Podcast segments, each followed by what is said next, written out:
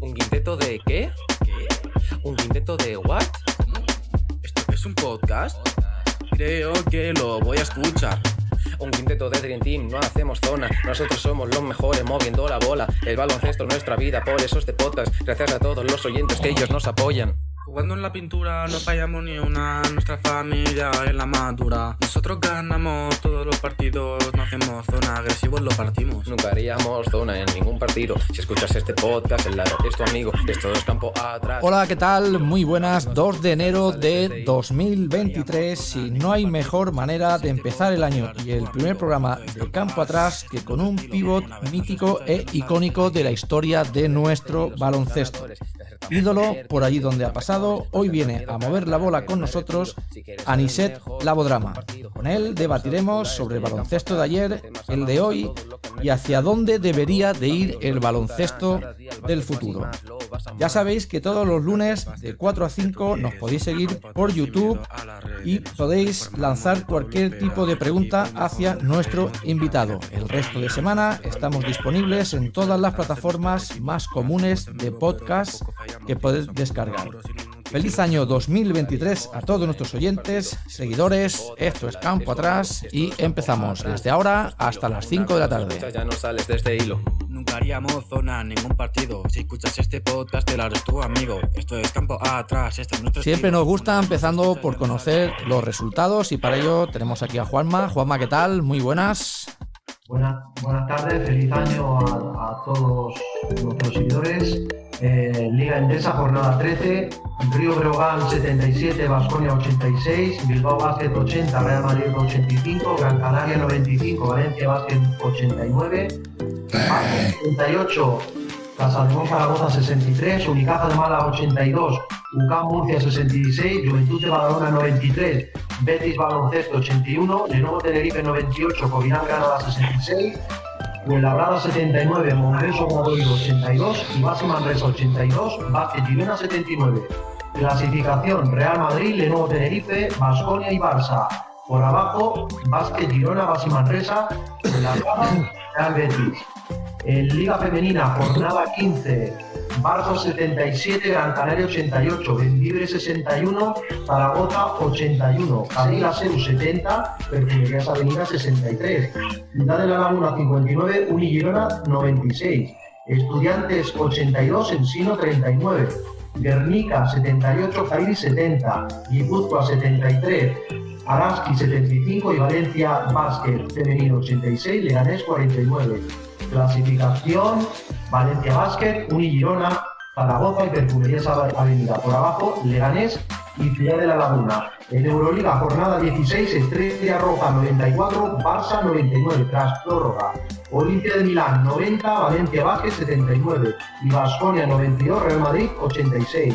La próxima jornada, número 17, el jueves día 5 de enero, Barça Virtus de Bolonia y Alba de Berlín Vasconia. El viernes día 6, Valencia Basket Estrella Roja y Real Madrid Maccabi de Tel Aviv. Clasificación, Vasconia, Barça, Mónaco y Olympiacos. Y eso es todo por esta semana en el mundo del baloncesto. Muchas gracias, Juanma. Ahora sí, momento de presentar al resto de compañeros y desearles eh, una feliz entrada de año 2023. Y vamos a hacerlo por aparición que tenemos aquí en la cámara. Rafa Gorges, ¿qué tal? Muy buenas, feliz año. Muy, muy buenas y feliz año nuevo. Carlos Ah, Ruf, para- para hacer muy buenas Mad Bunnies de la vida. ¿Cómo estáis? Feliz año a todas y a todas y a todos. Y a todos. ¿Cómo estáis? todo en orden, todo correcto. ¿Tú bien? Las, las uvas entraron perfectamente una tras otra viendo el maravilloso traje de la Pedroche.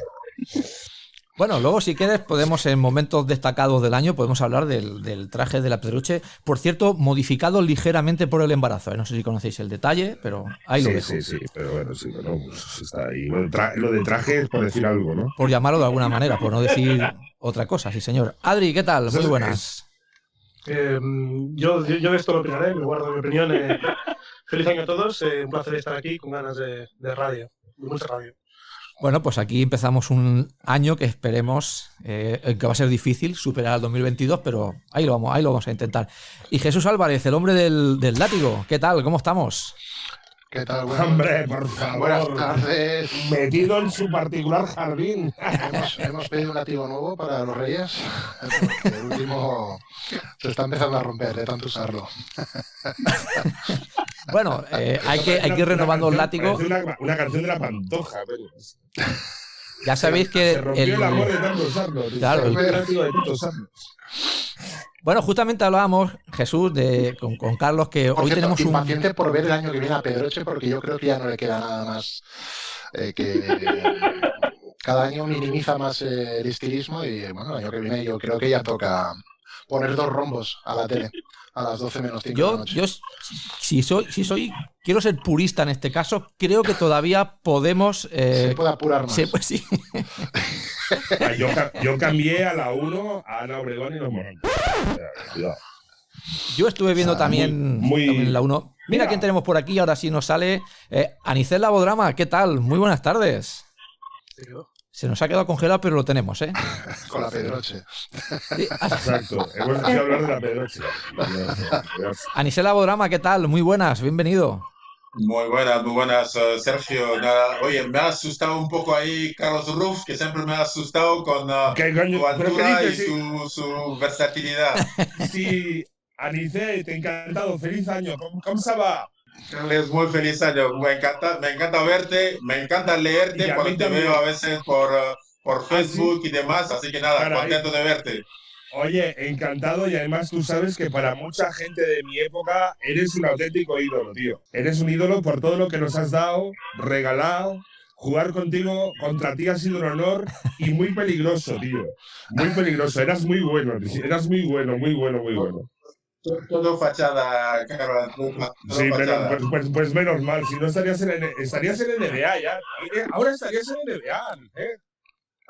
Lo sa- y además lo sabes. lo Yo, sabes. yo no quiero, no quiero quitarle mérito a Anicel, que para mí, para mí sí que es un honor poder hablar con una persona que yo vi en la tele, disfruté en la tele, y que es uno de los culpables de que a mí me guste tanto el baloncesto, pero Anicet, Carlos Ruz le dice eso a todos los invitados, ¿eh? No, no es- es- no nada, es muy buena cierto. gente, muy buena No gente. es, ci- no es- no es- Es broma, es broma, no es broma, es broma. Y además, estaba, mira, además, da las casualidades de la vida que yo tengo un, un buen amigo, yo he hecho algo de música. Y tengo un grupo que tenía tu nombre. Tú lo sabes, el grupo Anicel Labodrama. Tú, tú lo conoces, ¿no? Que tuvo de cambiarse el nombre. No sé si lo dijiste tú. A Benja Villegas lo conozco yo. Y además hizo una canción en honor, en honor a Quique Villalobos, pero además él es un gran amante del baloncesto. Y más que una risa, lo que fue un homenaje a ti, porque eres muy fan tuyo. Muchísimas gracias. No, yo encantadísimo. Además, la, la canción esa sobre, por ejemplo, Quique Villalobos me encanta. Cada vez que veo a Quique, que, que es una persona encantadora también, como muchos de los de la familia baloncesto, ¿no? Incluido, por supuesto, a, a Carlos Ruf. Pues uh, siempre nos damos unas risas referente a la canción, la letra, etcétera. Y luego, mis padres, cuando estaban aún uh, vivos, me preguntaba, pero Anicet, te has metido ahora en la música y tal. Claro. Tú no sabes cantar. Joder, pues oye, pero no estaría. Yo, yo lo dudo, ¿eh? Que no sepas cantar. No, yo bajo la ducha canto muy bien. ¿eh? Yo soy, soy yo mismo testigo que en la ducha canto fenomenal. Y es que la Además, tengo tiene una resonancia. favoritos. ¿Sí? Como ¿Qué- ¿Cuál, es tu, ¿Cuál es tu cantante favorito? Julio Iglesias, de toda la vida. ¿Sí? ¿Va en serio? No me lo creo. No me lo, no me lo- no me lo Julio creo. Iglesias me encanta.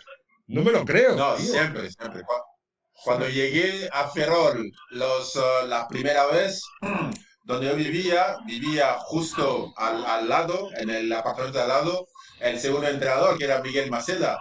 Sí. Y empezó a preocuparse, dice, Jolín, es que ese jugador, entre comillas, americano que habéis traído, siempre está escuchando Julio Iglesias, todas las mañanas, duchándome claro, siempre con Claro, Julio y, Iglesias. a- y además Julio Iglesias, la familia es gallega, coño.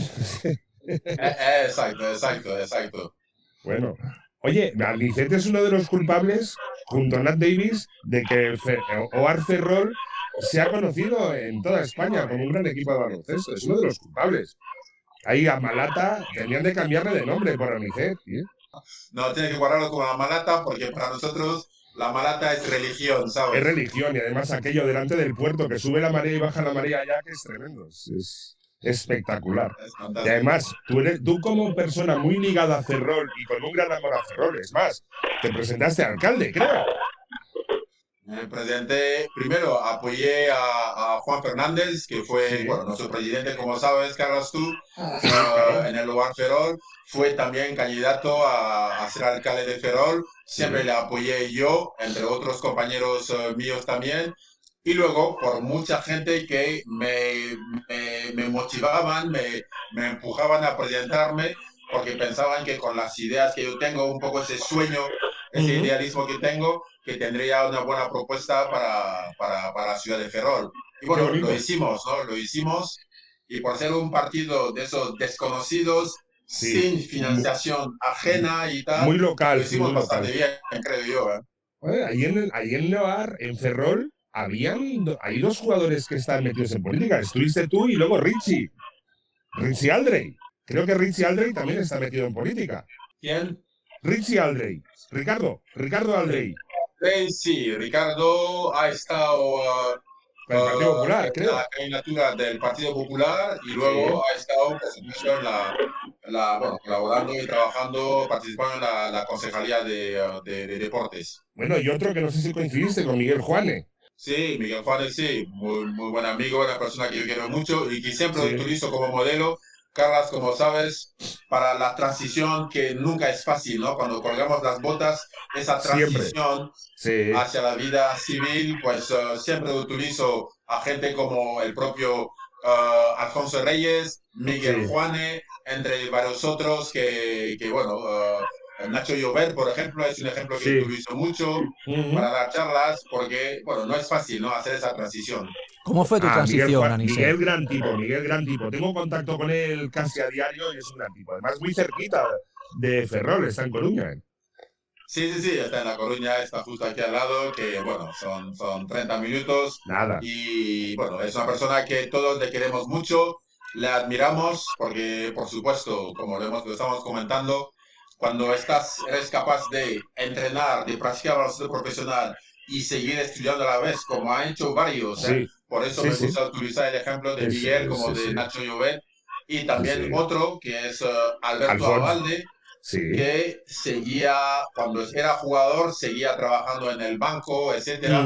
Hay mucha gente así que son ejemplos y que me gustaría, nos gustaría a todos que hubiera más ejemplos así o que el sistema pudiera permitir que la gente pueda seguir formándose, haciendo baloncesto, para que cuando te lesiones o no puedes seguir jugando o cuando cuelgues las botas, sigues siendo un contribuyente más en la sociedad. Exacto, porque el único ejemplo hoy en día que se puede hacer un chaval español para hacer eso sería Estados Unidos prácticamente. Eso es uh, una cosa que, bueno, en varias... Uh, uh, varios foros en el cual hemos participado, siempre yo recalco que el modelo en un país como España, que tiene más de 80 universidades, tiene que ser ese modelo ¿no? académico.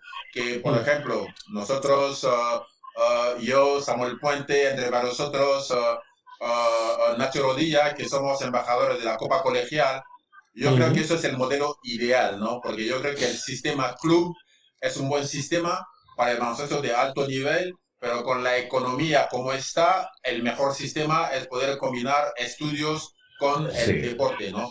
Que hubiera pues un campeonato escolar y universitario que se puede hacer, por supuesto.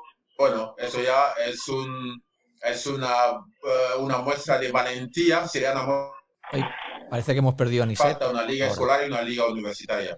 Mira, justamente Benja Villegas me está escribiendo que te envíe un abrazo enorme.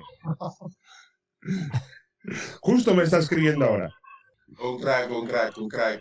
Me, casi me metieron en problemas cuando sus canciones ya se volvieron un poco demasiado ah, políticamente tendencioso, ¿no? Y, mm. y eso. No me, no me, digas, no me digas. Sí, sí, ya. Sé por dónde vas. sé por dónde vas. Aquí, Aniset, hace unas semanas tuvimos también al Alfonso Reyes. Estuvimos hablando precisamente de esto, de que los jugadores se tienen que ir preparando, porque al final eh, la vida de, un profesional pues, se puede aguantar hasta los 33, 35 años más o menos. Nos comentaba que cada vez hay más jugadores que se están concienciando sobre esto, pero que todavía no lo suficiente. ¿Por qué crees que ocurre? Que no tiene que ser algo, no te voy a decir obligatorio, pero casi casi. A mí, eh, Sergio, yo creo que es el modelo mismo, ¿no? Eh, tiene que haber un modelo de deporte en España que lleve a eso, porque como chaval estás sujeto a lo que tus padres o desconocen o conocen o anhelan y luego todo el entorno de los adultos que te rodean, ¿no? Que entre comillas solamente se focalizan en los grandes ejemplos que sería lo que te motive, ¿no? A querer ser como Pau Gasol, a querer ser como Ricky Rubio, como Sergio Yul, como Rafa Nadal, uh, Carolina Marín, etcétera.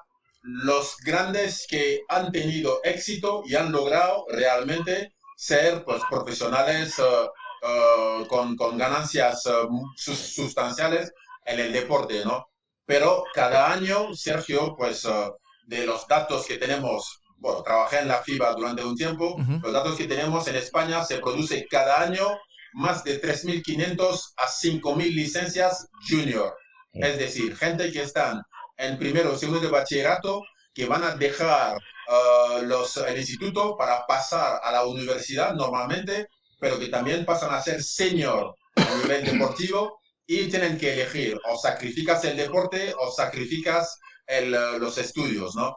Y eso tiene que ser el sistema, porque cuando hablamos de los deportistas que tienen que formar, no son los nosotros, cuando llegas a los 22, 24, 25 años como deportista. Eso empieza desde la base, porque cuando el joven o la joven llegue a, los, uh, uh, a lo que es cuarto de la ESO, primero, segundo de bachillerato, más o menos vea que hay la posibilidad de seguir formándose en los estudios y seguir disfrutándose y formándose en el deporte, ¿no? no la responsabilidad solamente de la persona joven, del deportista, porque tú llegas a ser deportista viniendo de ser sub-14, eh, cadete, junior, etcétera, ¿no?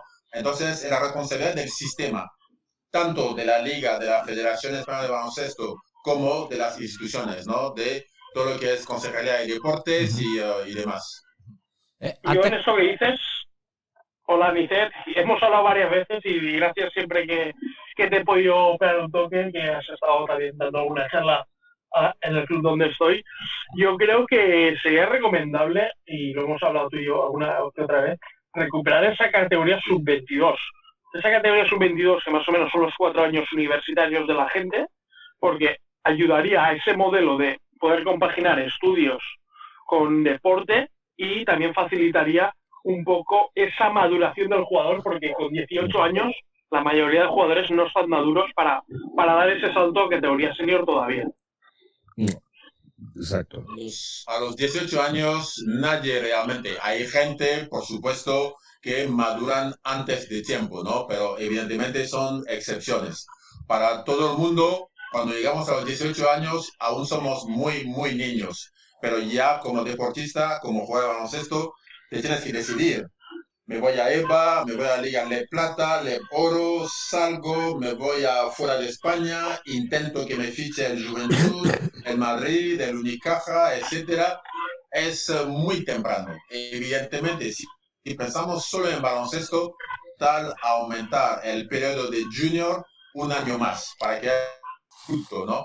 Para seguir siendo o deportista o sacrifico algo para seguir otro camino, ¿no? Ah, es todo el sistema. No, es, ah, no me gusta que se responsabiliza solamente a los deportistas, porque el deportista mayor viene de ser joven, viene de ser niño. Entonces, tomas esa decisión en base a que el entrenador del primer equipo te convoca para entrenar o que alguien te dice, un agente llega y te dice, oye, tú estás, te pareces a Víctor Claver y puedes ganarte la vida jugando al baloncesto. O te pareces a Maya Valdemoro, etcétera, no Alba Torres, por ejemplo. Y eso hay que ser muy prudente. No hay que responsabilizar solamente a los jóvenes. Hoy la sociedad es una responsabilidad de todos. Muchas veces se culpa a la gente cuando llega a tener 26, 28 años, tiene una lesión, no puede seguir jugando y ahora tiene que descubrir muchas cosas para pagar sus impuestos, hipoteca, sufragar sus gastos, ocuparse de su familia, etcétera, ¿no? Es todo el sistema, es responsabilidad de, de uh, Uh, de todo el mundo. Y para mí empieza con los adultos, con las instituciones lo que son el Consejo Superior de Deportes, lo que es eh, la, la, Federación Española de Baloncesto y las ligas, ACB, LEB, etcétera, EVA, ¿no? Hay que concienciarse de eso para no producir en masa juguetes rotos, que es lo que parece que se hace a través de las licencias que tenemos de cadetes junior cada, cada temporada y cada año. Sí, cuánta sabiduría, porque es que al final lo que tú hablabas de Gasol, no es que haya uno en España, es que igual hay uno en el mundo, o dos como Exacto. Exacto. Claro, eso, eso todos los problemas, Aniset, que aquí hemos eh, debatido mucho en el programa, y es también eh, cuando un jugador joven, que su primer año en Europa destaca un poco y se quiere ir rápidamente a la NBA. Eh, hay muchos casos en este sentido de que es, es una precipitación y vemos como en la NBA no juega vuelven a Europa uno o dos años más tarde e incluso algunos ponen en riesgo su carrera deportiva, incluso porque luego ya no, no vuelven otra vez a despuntar o a tener la oportunidad en el equipo europeo que estaba antes del paso en la NBA. Eh, ¿Por qué crees que ocurre tanto esto y por qué crees que hay tanta prisa en, el jugador en irse a la NBA?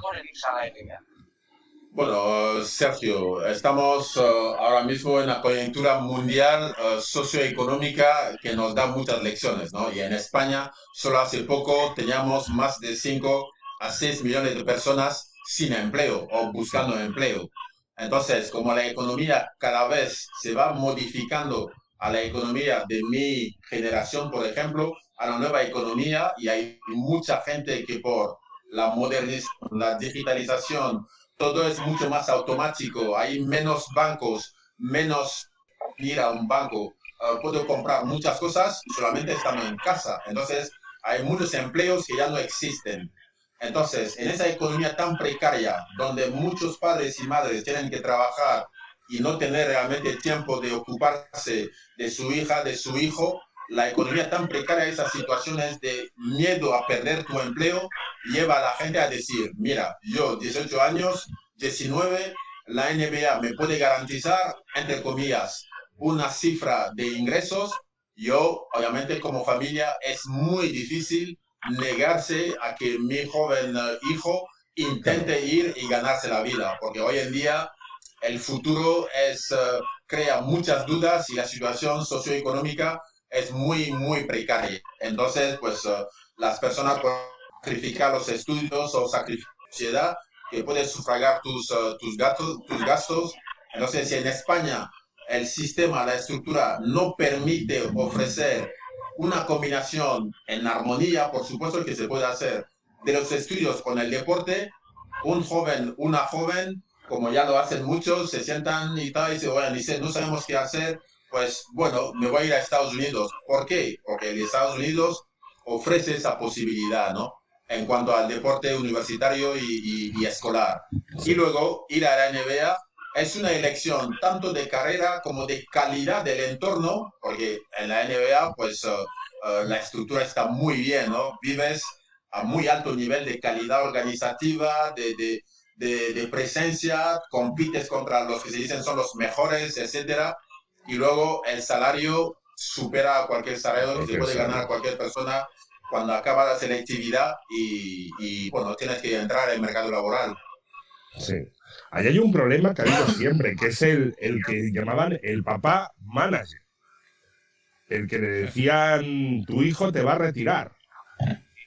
Y me he encontrado muchos casos. Mis hijos cuando jugaban, habían jugadores que venían de fuera, yugoslavos, que venían con toda la familia eh, siendo el niño el que soportaba con 15 o 16 años eh, los gastos de toda la familia, que se les pone con una presión tremenda, innecesaria para y, no correspondiente a la edad que tienen, ¿no?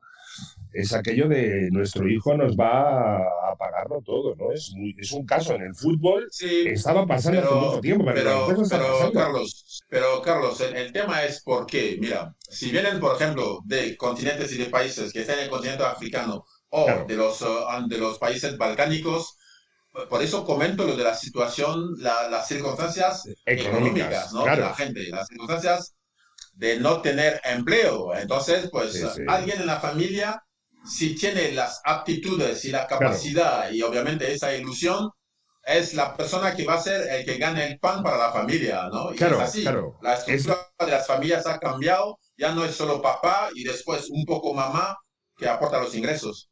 Ah, son todos, sí, sí. Bueno, está claro que es una oportunidad de salir adelante de familias que igual de otra manera no tendrían ninguna oportunidad. Claro, pero si el jugador, lo que yo, lo que vengo a referir, el, si el jugador igual se espera eh, dos temporadas más y sigue su proyección y su madurez en Europa, probablemente cuando dé el salto a la NBA, eh, se han visto casos de jugadores europeos que se han ido con 26, 27 y 28 años y bueno, pues han tenido una carrera pues, más notoria que otros que se han ido con 18, 19, simplemente por, como tú dices, Aniset, eran de la antigua Yugoslavia, eran de 2-15, eh, con 18 años y no han triunfado. Yo creo que a lo mejor, no sé si tú piensas igual que yo, el timing debería de ser, si tú eres un proyecto de jugador en un equipo importante, asentarte un par de años y luego dar el salto con mayor garantías. A eso es lo que yo me refería. Poderoso caballero son dinero.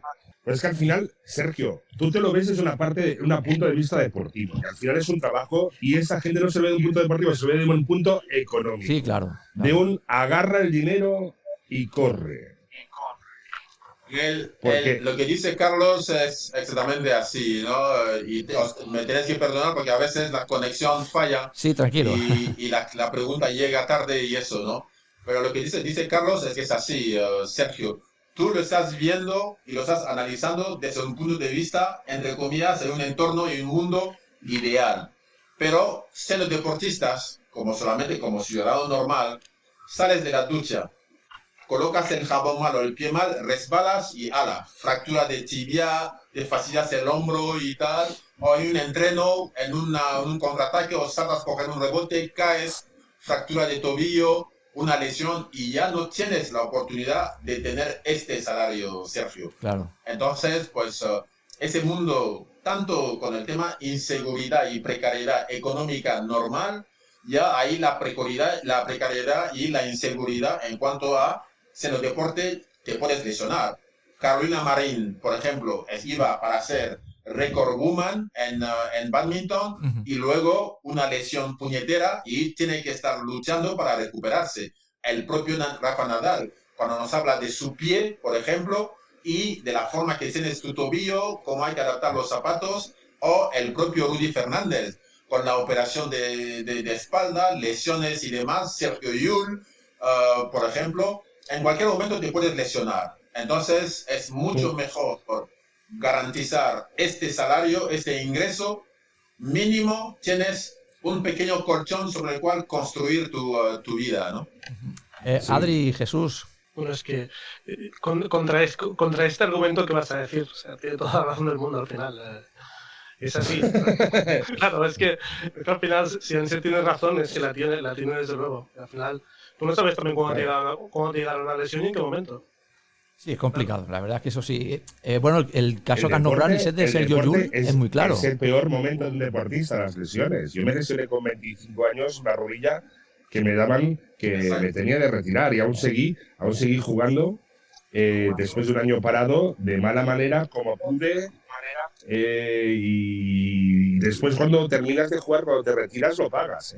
Lo pagas. Mm lo pagas porque del grupo que tenemos eh, nosotros de exjugadores, que hay buenos jugadores de ACB, está Parolaso, está Miguel Juan, Ferro Martínez, no hay uno que tenga las dos rodillas y no tenga una prótesis. O sea, somos, hemos pasado de ser el grupo de veteranos a ser el grupo de protésicos unidos. Somos carreras. Mira, Audi Norris. Audi, Audi tiene las dos rodillas con prótesis. Tiene hierros en la espalda. O sea, acabas mal, acabas muy mal. Deporte, dicen que el deporte es salud, que vengan aquí. Será el deporte de ir a jugar al pádel dos días a la semana. El profesional no es salud. Yo, quería. Perdona, Sergio, un tema. Eh, sí, por supuesto, por supuesto. Buenas tardes. ¿Se me oye bien primero? Sí, sí, se oye perfecto. Mejor que nunca. Ah, no, mira, al hilo de lo que se está comentando, evidentemente lo que comenta Anicet es, es, es más razón que un santo, pero yo creo que el hilo argumental va más orientado a pensar eh, esos jugadores que dan el, salto eh, en unas condiciones económicas muy similares a las que tendrían si se quedaran en, Europa. Entonces, lo que ellos buscan a lo mejor es un contrato, por decirlo de una forma, eh, menor en la NBA, pero proyectar su carrera profesional aspirando a dar el salto o la evolución deportiva que les permita aspirar a, una mayor eh, o a un contrato de mayor dimensión en años venideros. ejemplos pueden ser esos jugadores que asumen de su propio bolsillo pues las cláusulas indemnizatorias con sus clubes europeos, asumiendo pérdidas, por decir una forma, pero con la contrapartida de la, esperanza de intentar poder pues bueno, hacer frente al pago con mejores contratos en un, en un futuro. Claro, la, cuestión es analizar si esos jugadores realmente tienen el nivel de cuajo deportivo y si están bien asesorados para, para realmente ser eh, digamos, tener una garantía, entre comillas, fiable de que sus prestaciones en la NBA les va a dar para poder, eh, afrontar el, gasto o la pérdida de dinero o la inversión que ellos están haciendo actualmente a hacer el salto. Yo creo que la pregunta de Sergio igual iba un mm. poco orientada en este sentido, porque evidentemente un deportista de élite siempre está sujeto a una lesión que le cierre la carrera y evidentemente no puede renunciar a un buen contrato. Ahí Anicete se puede contestar muy bien. Porque Anicete estuvo ligado. Eh, eh, ¿Cómo se dice? Pues Corrígele, si me equivoco, ¿eh? ¿Tú estás ligado todavía con You First? De la... No, no, yo trabajé. Yo, yo cuando dejé de jugar, dejé de jugar cuando estaba en, en Valladolid, en el Fórum Valladolid, trabajé un año en el Fórum Valladolid como director general adjunto y responsable de prensa y luego me fui a trabajar cinco años en, uh, en Múnich, en Ginebra, en la Federación Internacional de Baloncesto. Luego uh, trabajé para, para, los Cleveland Cavaliers y luego porque, bueno, mis hijos han nacido en Ferrol y pues uh, decidimos volver para, para, para, España y empezar a trabajar para bueno, Juana Isa y David Bravender, que son las cabezas gestoras de, de, de UForce. Y eso en su momento, pero ya desde hace desde 2014 ya no estoy con, uh, con UFirst, estoy en, bueno, de trabajador uh, ah, autónomo y esas cosas. Freelance, freelance que llaman ahora. Entonces. Sí, sí. Bueno, para los que no sepan, que... es una de las mejores agencias de manager. ¿eh? Y, yo, sí, en, en, España ha habido, pues, uh, y hay grandes empresas que uh, actúan, por supuesto, ofrecen el servicio de asesoramiento, de orientación, a los deportistas en, en todos los ámbitos, en todas las disciplinas deportivas. Y pues para mí, bueno, Juana Isa es una de las personas más capacitadas, capacitadas en, en España, uno de los que ha sabido hacer esa transición posterior a ser jugador de baloncesto y ha creado una empresa como otras también uh, uh, uh, en España de representación que mucha gente les ven como a veces como Uh, actores malos ¿no? de, de, la película. Pero es como uno tiene su abogado, tiene su mail, yendo a lo que estaba comentando uh, uh, Jesús, por supuesto. El, tema principal empieza en casa, ¿no? Que la familia tenga el conocimiento, la paciencia y la, la, la, serenidad para asesorar y luego, pues, hace falta siempre acercarse a un especialista, ¿no? Como con el tema salud mental, hace falta ir a un psicólogo, un, uh, psiquiatra o lo que sea, un especialista que te asesore. El agente también sirve para eso. Pero el tema es el sistema. Para mí el foco tiene que ser en la estructura del baloncesto de cantera, que tiene que estar más vinculado a donde yo llevo a mi hija, a mi hijo a estudiar. El deporte escolar, el deporte universitario para mí es la solución. Si no, estamos solamente poniendo el foco sobre lo que es el deporte de élite. Te puedes lesionar cuando tienes, como en mi caso, con 23 años, la rodilla, como Carlos eh, también con 25 años, pero te puedes eh, lesionar teniendo mucho talento a los 16, 17, 18 años también, ¿no? Entonces, todo el sistema tiene que poder permitir que no seas un juguete roto, es decir, que te sigas formando académicamente, que el deporte te permita hacerlo, que los estudios te permita practicar deporte y luego tú ya decidirás.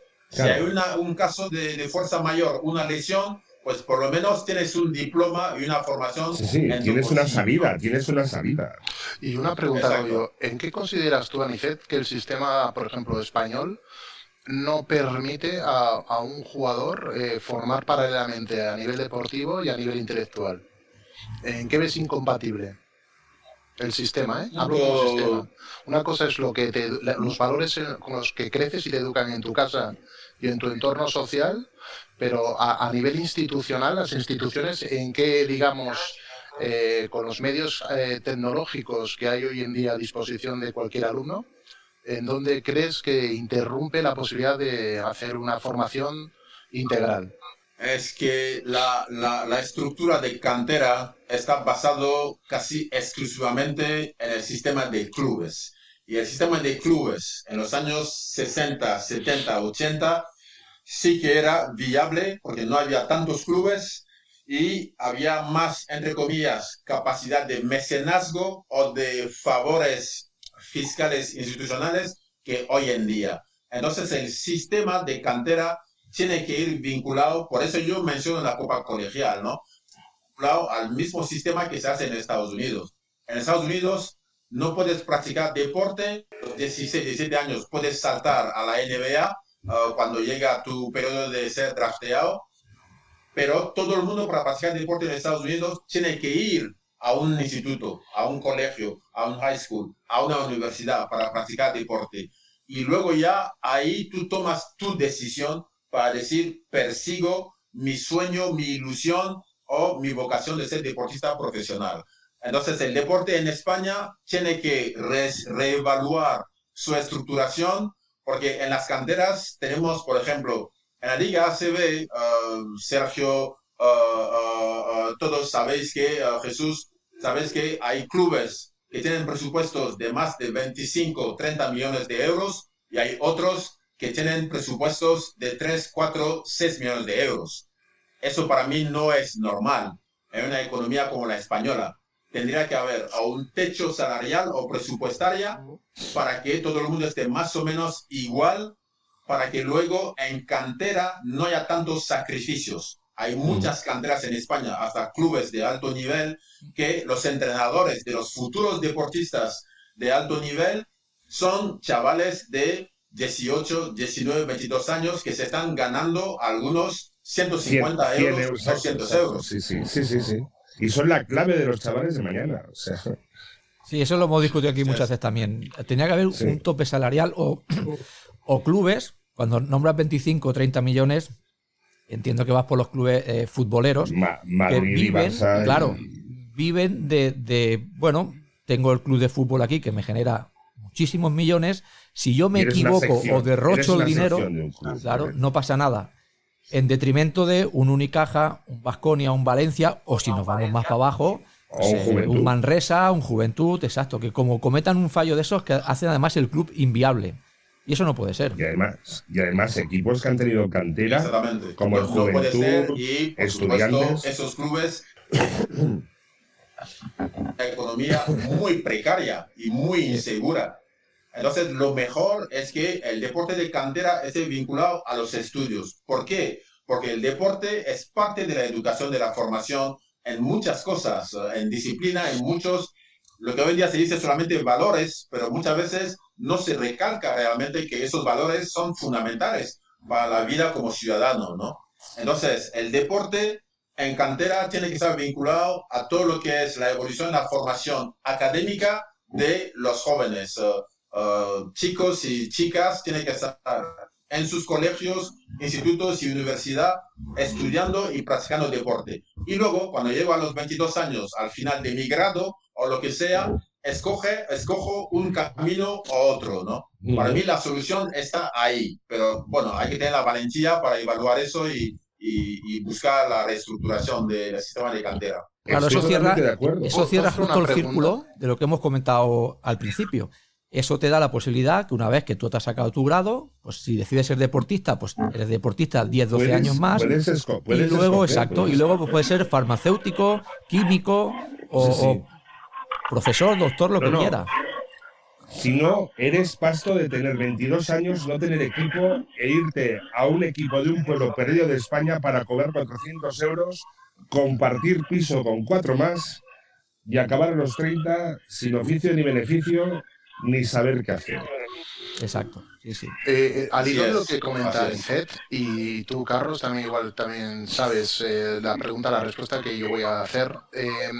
eh, aquí en España hay implantados, eh, no sé si hay menos cantidad o más, yo diría que menos, pero se implantaron programas de formación eh, integral de deporte y, y baloncesto, tanto a nivel masculino como femenino. Lo sé porque aquí en Cataluña, en la escuela. El siglo XXI. Sí, es lo que el, el programa siglo XXI. El programa siglo XXI, que no sé si a nivel masculino se sigue haciendo en Zaragoza, en Bilbao. Aquí funcionaba, en funcionaba con beca de la federación viviendo en residencias Blume. Blume y además eh, recibían eh, estudios en régimen de interna sí, sí, internado sí, y entrenamiento. La pregunta que iba a hacer, ¿por qué creéis que este buen programa o, este, o esta prueba piloto del programa eh, no ha sido más no ha tenido una mejor acogida por parte de otras federaciones autonómicas o incluso como implantación a, nivel eh, nacional por parte de, de, los diferentes gobiernos a nivel de Consejo Superior de Deportes como eh, propuesta de pues, lo que un poquito al hilo de lo que vienes tú comentando Ángel. lleva años en funcionamiento pero ahora se que es como muy es muy eh, eli no, no, elitista, sino que solo Laxo, hay un ¿no? centro. Aquí en Cataluña solo hay un centro. No se conocen muchos más. Ah, ahora, muy bien, muy bien ese comentario, uh, Jesús, y es fundamental que se subraye y que se analice muy en profundidad, ¿no? Uh, el sistema siglo XXI es un sistema idóneo para lo que es el entorno en España en cada una de las comunidades autónomas, ¿no? El tema es como, ahora vivo en Málaga y uh, una de las cosas que se sabe de aquí son los chiringuitos, ¿no? Entonces, hay chiringuitos ya creados que da a mucha gente su seguridad y su supervivencia. Entonces, asusta tener que soltar esos chiringuitos. Entonces, el mecanismo que yo creo que en los años 70, uh, mirando los archivos uh, aquí en España, había esa intención de copiar el modelo NSA de Estados Unidos. Uh -huh. Para mí, eso es el mejor sistema. Porque cuando trabajé en la FIBA, uh, Jesús, en todas las reuniones del Buró Central, de las comisiones tanto de competición o de los secretarios generales, todo el mundo venía con muchas ideas pensando que la FIBA era un banco que iba a financiar todo, ¿no? Todo el mundo se explayaba y tal, y siempre al final del día, el señor Stankovic, Boris Stankovic, que era secretario general, diría, bueno, ahora todas las ideas son maravillosas, tal, pero ¿quién lo va a pagar? ¿Quién lo paga? Exacto. En la sala total. Sí, sí. Claro, pero es que, a ver, eh, por mi propia experiencia, eh, por mi propia experiencia y lo que he vivido yo de joven, eh, muchos equipos como el Juventud, Barcelona, Madrid, Estudiantes, fichaban jugadores de toda España, de los mejores colegios o equipos, para sus equipos. Por ejemplo, un chaval de Jerez o de Sevilla o de Madrid venía a jugar a Badalona y tenía pagado el colegio, era un becado que tenía en su casa, su comida y su colegio. Incluso creo que hay clubes que tienen edificios. ¿no? El Barcelona tiene su, su residencia, la Masía, uh -huh. en el que hay jugadores becados de toda España en el que reciben sus estudios y tal. Es un estilo siglo XXI en forma de club. Eh, pero hoy en día el mundo se ha hecho muy, muy pequeño. O sea, tú ves categorías inferiores y no solo en un equipo como el Barcelona en Juventud, no solo hay equipos, jugadores españoles. Si ya para un chico de su propio país es difícil jugar en, en deporte profesional porque el mundo se ha hecho pequeño y las ligas se han convertido en multitud de nacionalidades, cosa que es preciosa, ha pasado lo mismo en categorías inferiores. Tú puedes ir al Barcelona y ves el equipo infantil o cadete y encontrarás tres yugoslavos, un sueco, un chico nigeriano y dos españoles. Aquí, el mundo de, la, de, de, los chavales, ya los managers no solo se ocupan de los profesionales, se ocupan de los jóvenes talentos. De los jóvenes talentos y de moverlos. Antes, en las grandes escuelas de baloncesto eran las balcánicas, las americanas, pero España se ha convertido en un lugar de sacar talentos. Doncic se ha hecho en España, que es estrella de la NBA. ¿Cuántos jugadores hay en Estados Unidos? Eh, Porzingis, eh, ¿qué más? Eh, el hijo de Sabonis. Hay muchos jugadores y la gente quiere venir a España porque es un país que se vive bien, muy bien, y además enseña el baloncesto y además es un gran escaparate de los equipos en las ligas europeas, los grandes equipos, para luego se fijen y sal salir adelante. O sea, eh, el concepto romántico del baloncesto, de hacer un deporte y tal, en equipos de élite con sus eh, equipos inferiores también son equipos inferiores de élite. Los chavales hoy en día un chaval de 15 y 16 años hace dos entrenamientos al día y por la tarde entra con su equipo y luego si es cadete entrará también con el junior si es que algún día que falte alguien del primer equipo entrará. Entrenará con su equipo, sesión física, con su equipo y doblará. Puede hacer incluso cuatro entrenamientos al día. Así es imposible seguir unos estudios. Imposible. Porque tú sabes, muchas veces chavales que entran a las 6 de la tarde en un pabellón y no salen hasta las 10 de la noche. Cada día. Fines de semana. Eh, eh, en eso, Carlos, perdona que te corte, y, voy a ser. Voy a, voy a contradecirme un poco y voy a felicitar al otro club de mi provincia. En eso lo hacen muy bien. O sea, tienen un acuerdo con el instituto que hay al lado de la alquería pero ha pasado y, mucho, muchos equipos. y, tiene instalaciones, tiene instalaciones. Y las instalaciones cuestan dinero. Y entrenan, entrenan los chavales, los juniors entrenan, los becados entran de 8 a 10, tienen el, el, el instituto de 11 a 3 o 4 y luego vuelven a entrenar por la tarde. Pero, pero, pero se lo han planificado de forma que les dan todas las facilidades para poder estudiar.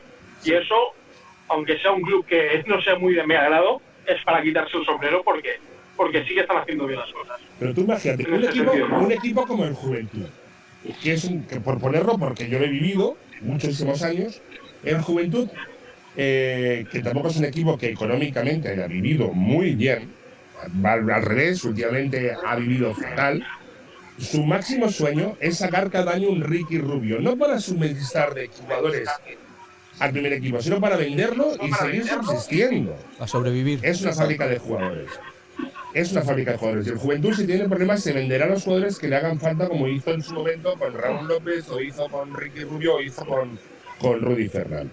¿Vale? Es una pena que, en parte, en clubes con una gran tradición de cantera, su forma de subvencionarse y de ganar dinero no sea ahorrarse dinero en fichajes, sino hacer grandes jugadores para después poder venderlos y cobrar los royalties por formación. No sé, Anisel, si estarás de acuerdo. Eh, sí, tu observación es eh, muy acertada, eh, Carlos, porque bueno, vivimos en un entorno económico, ¿no? Entonces, como lo comenté antes, con esa pregunta de un buen proyecto, muy bonito, pero ¿quién lo va a financiar? Entonces hay que financiarlo por patrocinios, mecenazgos, favores fiscales a nivel institucional o, por supuesto, poder producir, ojalá con entrenadores de, cantera con salarios adecuados y adaptados para que pueda formar bien y que luego ese deportista o esa deportista, ojalá en el caso de las chicas, puedan ser adquiridas por otros clubes que puedan reembolsar los gastos en la en la formación. Pero con la economía como va, eso es algo que es más bien de los años 80, 90. Hoy en día, si no eres el Vascoña o no eres el, el, el, Unicaja y un poco obviamente los clubes como el Juventud por tradición, hasta estudiantes, por ejemplo, pero justamente son los dos modelos, estudiantes y Juventud, de los clubes formadores que luego se ven uh, um, sufriendo el problema de apoyo extraordinario como un equipo o una estructura de otro deporte, como en ese caso el, el fútbol, ¿no? O favores fiscales o internos fiscales más, más favorables para que puedas poder alimentar y sufragar los gastos de un organigrama, una estructura de trabajo, como lo puede tener el Vascoña, el, uh, Um, en Gran Canaria, por ejemplo, o en Andorra, pues uh, no se puede sostener. Económicamente, hoy en día tiene que haber reestructuración de todo el sistema del baloncesto de cantera. Pero son, uh, son malos tiempos. A nivel fiscal, pedir eh, excepciones fiscales para mecenazgo o, o, son malos tiempos. Son malos tiempos para pedirlo a nivel político. Y lo único, la única financiación que se puede pedir hoy en día a nivel eh, estatal son para deportes minoritarios con los planes de ayuda eh, para deportistas olímpicos, lo que llaman el planado, ya sea para atletismo, con becas y depende siempre de las marcas que tengas. Atletismo, natación, etcétera. Deportes minoritarios. Pero los deportes que son ya mm, como el baloncesto, que prácticamente todos los jugadores que juegan son multimillonarios, tanto de, tanto de baloncesto hoy en día. Hay jugadores de NBA que, solamente un jugador sería, eh, triplicaría presupuestos de varios clubes o varias federaciones eh, nacionales.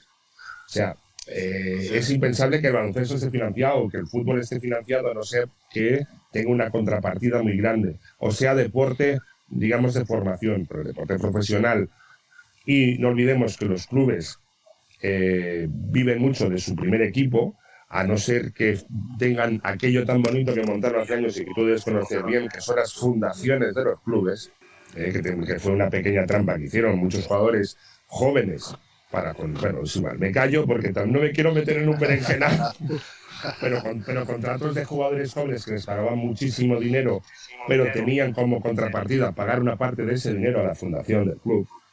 Pero bueno, eso ya sería otro tema que daría para otro, para otro, para otro debate. ¿eh? Pues eso. Entonces, claro, la manera de financiar los clubes, ¿qué puede ser? Con una fundación del club que tiene otro régimen fiscal, etcétera, etcétera. Y había que ver un poquito cómo funcionan las canteras, si las llevan los clubes profesionales o las llevan las fundaciones. Yo sí, si os parece que tampoco queremos entretener mucho más a, a Niset, eh, quiero, quiero hablar un poquito de baloncesto del pasado. Nosotros ya, bueno, eh, peinamos canas algunos, Aniset, y quería saber tu opinión, eh, porque yo recuerdo el baloncesto tuyo en los 80 y los 90. Antes has hablado de Nat Davis, que, también pasó por aquí, por el programa. Eh, lo tuvimos un tiempo también. ¿Cómo era posible que en aquella época, en los 80, hubiese jugadores estrellas en equipos como puede ser Ferrol, como podía ser Valladolid? Podemos hablar de Sabonis, de Hollins, tuyo de bueno, de un montón de jugadores y ahora en la actualidad eso no es posible. Los jugadores estrellas parece que solo pueden estar Barça, Madrid y Vasconia. ¿Por qué pasaba aquello antes que disfrutábamos mucho más de una liga súper competitiva y era espectacular y no pasa ahora? Bueno, antes evidentemente había la quizás no había tanto desequilibrio en cuanto a la capacidad de ingresos por derechos eh, televisivos y merchandising de los dos eh, grandes portaaviones de, de, España ¿no? en el deporte. Antes había más capacidad o oportunidades o espacios grises, digamos, de fiscalidad o de, entre comillas, eh, eh, hacían un poco, miraban para el otro lado la, la, fiscalidad, Hacienda, por ejemplo, había contratos que se cobraban de aquella manera, entonces había muchos, muchos clubes que podían sufragar sus gastos, ¿no? Para estar en la competición principal en lo que es la liga, la liga ACB. Y luego había entornos románticos. Yo, por ejemplo, soy deportista un poco atípico porque mi gran motivación no era ganar dinero, porque no estaba muy consciente quizás de eso, ¿no? Para mí, estar en una ciudad como Ferrol, yo estaba encantado, porque había un entorno favorable, tenía unos compañeros magníficos, tanto los nacionales sobre todo, como luego los extranjeros que, que, veníamos, un entorno pequeño, se comía bien, naturaleza tal, y luego cobráramos de aquella manera. Pero luego eso ya nos pilló y había que actualizarse en cuanto a lo que es seguridad social, los impuestos y la fiscalidad. Y los clubes se convirtieron en sociedades anónimas. En esa época. Exactamente. Claro que justamente Nat Davis nos dijo exactamente lo mismo, chicos, si recordáis, nos dijo que él pensaba igual también en eso, en disfrutar jugando, más allá del dinero que él había tenido posibilidad de haber fichado incluso por el Madrid, creo que nos comentó, y que era Yo creo que hay muchos jugadores de aquella época, de los años 80 y principios de los 90, que piensan exactamente igual. Sí, sí, sí. Eh, era una época en la que ni Instagram, ni Facebook, ni, ni, YouTube existía. O sea, ¿Eso cómo se lo explicas a los niños que no estén viendo? No, no es que no existía. Claro, es que. Bueno, como, Era otra, otra forma de entender la vida, ¿no? Como me explicaba mi abuela que antes viajaba en carro y caballo. O sea, Lo mismo. O sea, es, Y yo, y yo gracias a ese programa, Sergio, pues estáis, bueno, se graba, luego la gente lo escucha, lo trasladan y luego pues la gente escucha, ¿no? Y ya está. Pero esta, esta pregunta te la, te la tenemos que hacer, Anijet. Eh, como un jugador de tu dimensión y de impacto en la liga, sobre todo en lo que son los finales de los años 80, en tus duelos con, con Norris también, se habla de los célebres duelos Martín y, Norris, pero yo me acuerdo de ver el Clesa Ferrol contra el Barça y Norris contra ti no lo pasaba, no lo pasaba del todo bien. Le, hacías frente, tenías eh, potencia y recursos para, para hacérselo pasar mal. Tenía sus Audi, nunca, Audi nunca pudo contra Alice. Es que era, era un pivot muy, muy, muy poderoso y además muy resolutivo. Eh, con todo el cariño del mundo para el Clesa Ferrol ¿No has tenido nunca la, tentación de un equipo de más envergadura en la Liga CB que te tirara la caña? No, la tuve. La tuve, la tuve. Jugar en el Juventud en el año 96 no es lo mismo. ya viniste un poco ya. Dos ocasiones con el. Tenías que haber venido en dos ocasiones con el Real Madrid y con, y con otros clubes, con bueno, el clubes griegos, el Limoges francés otros clubes también, porque Luciano Capiglioni eh, eh, era uno de mis, de mis agentes y tal. Pero no, como lo dije antes, yo soy un deportista típico. Para mí, yo salí de la República Centroafricana para ir a estudiar a Estados Unidos, no para jugar a baloncesto. Es solamente porque me ofrecían la posibilidad de tener una beca para estudiar y practicar baloncesto. Por eso, eh, el entrenador que me llevó a mí y a Kim Olajuwon, que era Christopher Pond, me convenció y convenció a mis padres, ¿no? Entonces, para mí, estar en Ferrol era el lugar idóneo. Mis lugares para jugar era Ferrol o Badalona o el Vascoña en Vitoria y después el Valladolid. Pero mis tres lugares era Ferrol, Badalona o Vitoria. Y pues solamente por la calidad de vida que para mí era importante.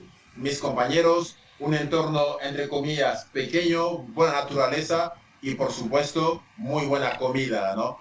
Tuve oportunidades, pero mis, mi motivación eran otras cosas. Y la última por mi parte, luego vosotros si queréis ya le, decís la última también. Aniset, si yo te digo año 88, supongo que lo tendrás bien marcado. ¿eh? Ahí en, en, la historia de Aniset Labodrama, el 88 tiene que ser su número de la suerte. ¿Qué te dice el año 88? No, para mí es, fundamental porque es justo el año después de ser campeón de, de África en el Afrobasket 87 en Túnez y luego estar en las Olimpiadas con los mejores es el sumum, ¿no? Para un deportista estar en los Juegos Olímpicos, que estés en las vías uh, olímpica y que para mí en baloncesto pues estaba uh, uh, John Thompson, el entrenador, Oscar Schmidt, estaba Sabonis, Petrovic, todos esos grandes nombres y luego pues uh, uh, ver a Steffi Graf, a, grandes deportistas, uh, gimnastas, atletas, Carl Lewis y todas esas cosas, es que estar en los Juegos Olímpicos es, es fundamental. Y para mí es un orgullo haber sido olímpico y ser reconocido como tal y luego haber podido estar con los mejores en todos los deportes, ¿no? Solamente estar en lo que es el desfile de la ceremonia de, de, inauguración con todos esos deportistas de tantos países es algo totalmente, uh, es, es, el sueño, ¿no? Es el, es el sumum y algo que uno lleva aquí dentro y lo comento con los otros amigos, compañeros que son pues Pepe Margal, Villacampa, uh, uh, Montero, etcétera, toda esa gente, pues hasta hoy seguimos comentando hablando en coreano encima uh, de cómo nos encontramos ahí en la vía olímpica. ¿no? Es maravilloso, es maravilloso. Lástima que no se haya abierto cuatro años antes al profesionalismo en el baloncesto y haber podido jugar contra un Dream Team. ¿eh? Eso ya sí que ya hubiese sido. Bueno, cerrar la carpeta y me retiro, ¿eh? Se lo llevan. A ver, es cierto, ¿eh? a ver, es cierto. Para mí me hubiera encantado uh, estar en Barcelona 92 pero ah, bueno, había otras selecciones que eran mejores, como en el caso, pues eh, Angola, por ejemplo. Calla, calla, calla, calla, calla. Angola no se puede decir en este país ahora, Por eso lo comento. Pues yo no sé, eh, Jesús, eh, Adri o Carlos, alguna cosa más para y ya le dejaremos que. Nada, saludarlo, darle un gran abrazo, que siempre me habían dicho que Anicete era un tío que era un cachondo y un tío súper divertido y además inteligentísimo. Sí, señor. Y lo es, y lo es, y lo es. Es un gran tipo, tan, tan buen tipo como buen jugador era. Y mucha suerte. Y un gran año. Yo, encantado, encantado, encantado. Yo me alegro. Uh, uh, uh, Jesús, Carlos, todos, Juan Manuel, todos los que me habéis contactado para poder participar. Ya el concepto vuestro lo haya leído y seguido y por supuesto pues eh, poder volver a ver y hablar con Carlos Ruz para mí es importante, ¿no? Porque toda la gente de esa época es parte de mi familia, eh, son personas que hemos vivido cosas juntos, tanto como adversarios como compañeros y esperemos haber contribuido en muchas cosas, ¿no? Cada uno en los pueblos y ciudades donde hemos jugado y esperemos poder seguir contribuyendo para las nuevas generaciones. Y a vuestra entera disposición y muy agradecido. Pues muchas gracias. Sabemos que había, había a, ti no a ti no se te nota, pero yo me acabo de poner rojo como un tomate. ¿eh? No, hombre, para, nosotros es, un placer. Yo había leído que, por sitios donde pasaba Aniset Labodrama había dejado huella y había marcado. Aquí en Campo Atrás también nos marcas, Aniset, y esperamos en el futuro poder contar contigo otra vez porque se nos quedan, no te imaginas la de cosas en el tintero para hablar contigo y esperamos en, en un futuro poder volver a hacerlo. Así que nada, de verdad, un honor para nosotros, para el programa Campo Atrás, para todos los participantes y muchas gracias y nos vemos pronto. Felicitaros, felicitaros y por supuesto yo creo que Um, lo que ofrecéis en campo atrás es fundamental para mucha gente, ¿no? Para familias, por supuesto, para los que están en el deporte y piensan en su futuro, el futuro de sus hijos, de sus hijas, yo encantado. Si es alrededor de una buena mesa, con buena comida, pulpos y demás, yo encantado. Hombre. La próxima la haremos en Ferrol. Mira, te has dado una idea. Sí, sí, no, me importaría, ¿eh? No me importaría un pulpo o lo que sea, ¿eh? Pues muchas gracias, eh, Anisela Bodrama, y nos vemos pronto. Mucha suerte. Hasta luego. Gracias. Un abrazo. Sergio, muchas gracias. Eh, Jesús, está bien. Carlos, un fuerte abrazo y nada, que sea un muy buen año para todos. Gracias. Gracias. Pues hasta aquí la, charla que hemos tenido con Avisiel Labodrama. La verdad que, que es una auténtica impresionante, eh, impresionante.